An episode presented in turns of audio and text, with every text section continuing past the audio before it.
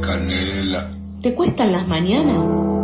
A nosotros también. Ay, no quiero levantarme nunca. Pasadas por alto, de 8 a 9 de la mañana por FM La Tribu. Un buen motivo para salir de la cama o para seguir ahí. Ah, me levantaré. 35 minutos pasan de las 8 de la mañana. Empezamos este segundo bloque grande, sí, de Pasadas por Alto. Quiero decirle gracias a eh, María Rosa, que nos escribe siempre desde San Nicolás, eh, diciéndonos que por fin puede encontrar el nuevo horario y escucharnos, que nos desea una excelente semana y a ponernos a todo con toda la mejor info. La amamos. La amamos, sí, la amamos de acá a San Nicolás. O sea, es eh, muy grande nuestro amor. Y también quien estuvo subiendo una muy linda historia fue con quien vamos a hablar ahora, que es eh, nuestro columnista, que la verdad que yo para que sean las 8 de la mañana y él tirando historias, yo no puedo creer la cantidad de, de- de magia que le tira. Pero bueno, vamos a aprovechar para saludarlo. Hola, Facu, arroba llevamos el fuego. ¿Cómo estás? ¿Cómo andan? Bien. Con sueño. Está- eh, Estás, pero estás despierto, eso es importante. Y estás aquí Estoy con despierto, nosotros. estoy despierto, sí, sí. ¿Nos Estoy- escuchas? Creo. ¿Bien?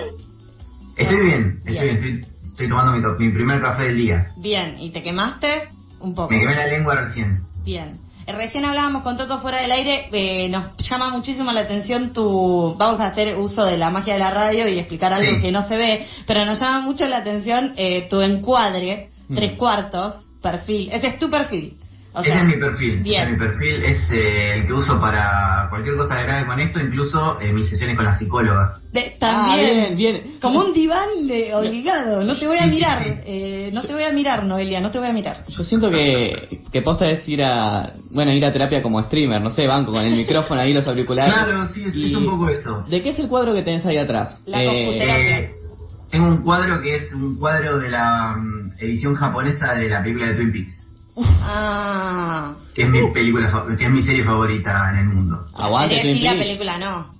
No, la película también está bien. No. La película me encanta. Oh, encanta. La, bueno. peli- la película también está bien, es... es no, no puedes ver la tercera temporada. Otro día, otro día discutimos de Twin Peaks, porque hoy no trajiste eso. Facu, ¿querés presentarnos el tema del día? Sí, hoy vamos a hablar eh, de los Oscar, una premiación que yo aborrezco, eh, que desprecio totalmente, así que nada, eh, me parece una buena excusa para tirarle mierda, básicamente, Genial, me gusta. eh, a la academia eh, con eh, las olvidadas, las películas que no aparecieron en ninguna en ninguna nominación eh, y me parece que son grandes películas que las dejaron pasar por alto, como siempre hacen los inútiles de la academia. Oh, re enojado. Yo creo que si el día de mañana pasabas por alto, de repente tiene una torta de guita y te dice, che, Facu, hay que ir a cubrir los Oscar, toma el pasaje, toma la entrada y la acreditación, ahí se te va todo el odio, ¿o no?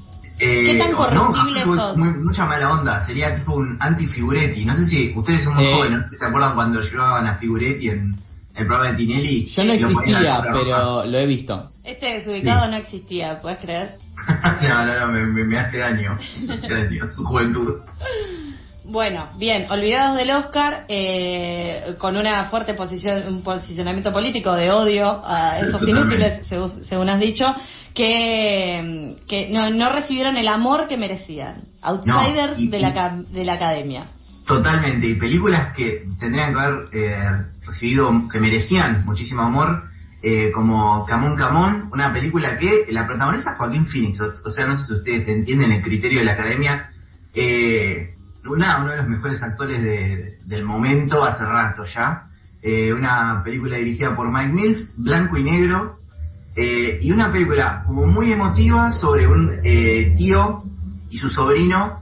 Eh, él es un conductor de radio eh, que hace tipo como una especie de eh, entrevistas eh, itinerantes a lo largo de Estados Unidos, entrevistando a niños, que son entrevistas reales aparte, eso es lo que, lo que tiene muy bueno la película, son entrevistas reales, no guionadas, eh, a niños preguntándoles eh, qué opinan del futuro, qué opinan de la identidad, del género, de- de- del presente y lo que nos depara.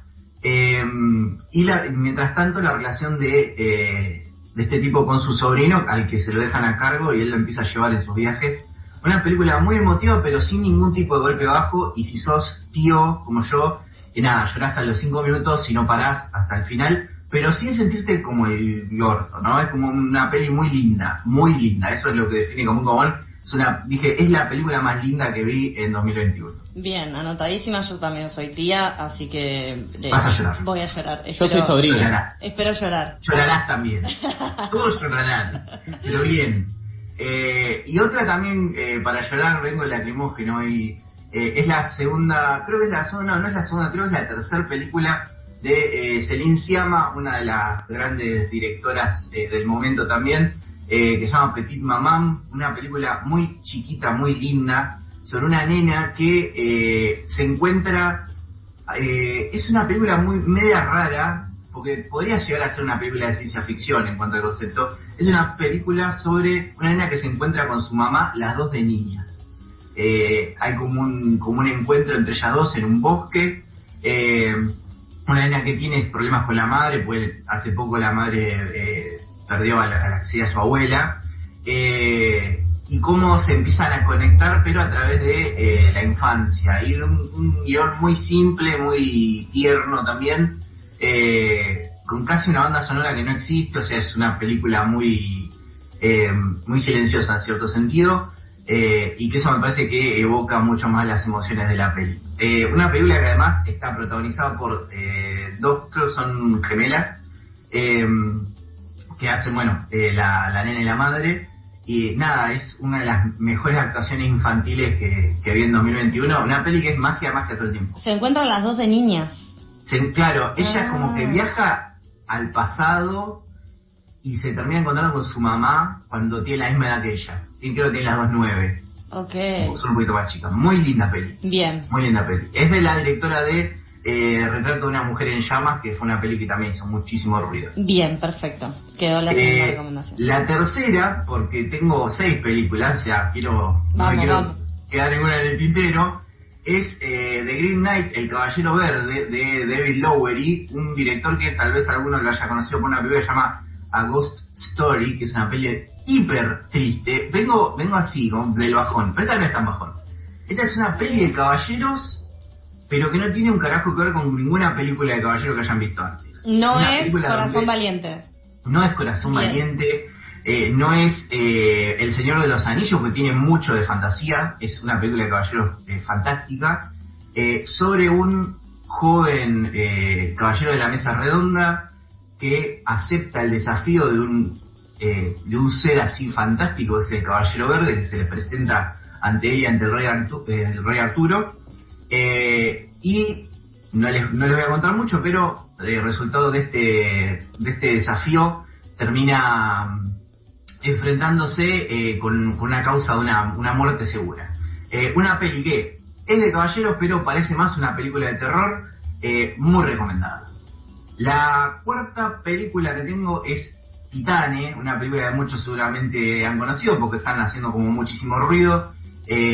La, creo que esta sí es la segunda de Julia Ducornau, una película que en todos lados dicen que es una película eh, fuerte, eh, vomitiva y destructiva, que la ves y quedas traumado. Es todo mentira, gente. O sea, No. eh, traten de comer antes de ver la película, pero se van a enfrentar, porque es fuerte, sí, pero se van a enfrentar a una película que habla, me parece, de la fragilidad masculina y el tema de la identidad de una forma que pocas películas lo logran.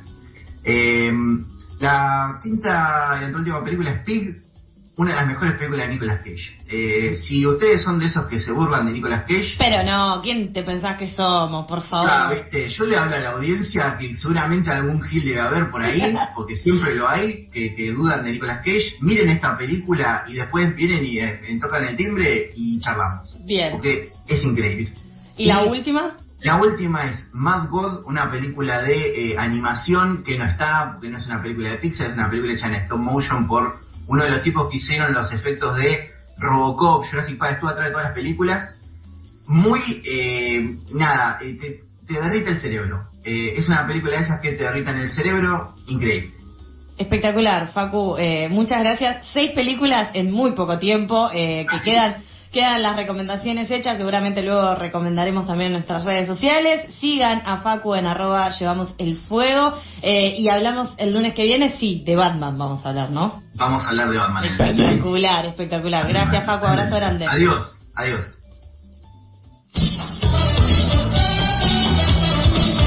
Pasadas por alto, un subidón de adrenalina.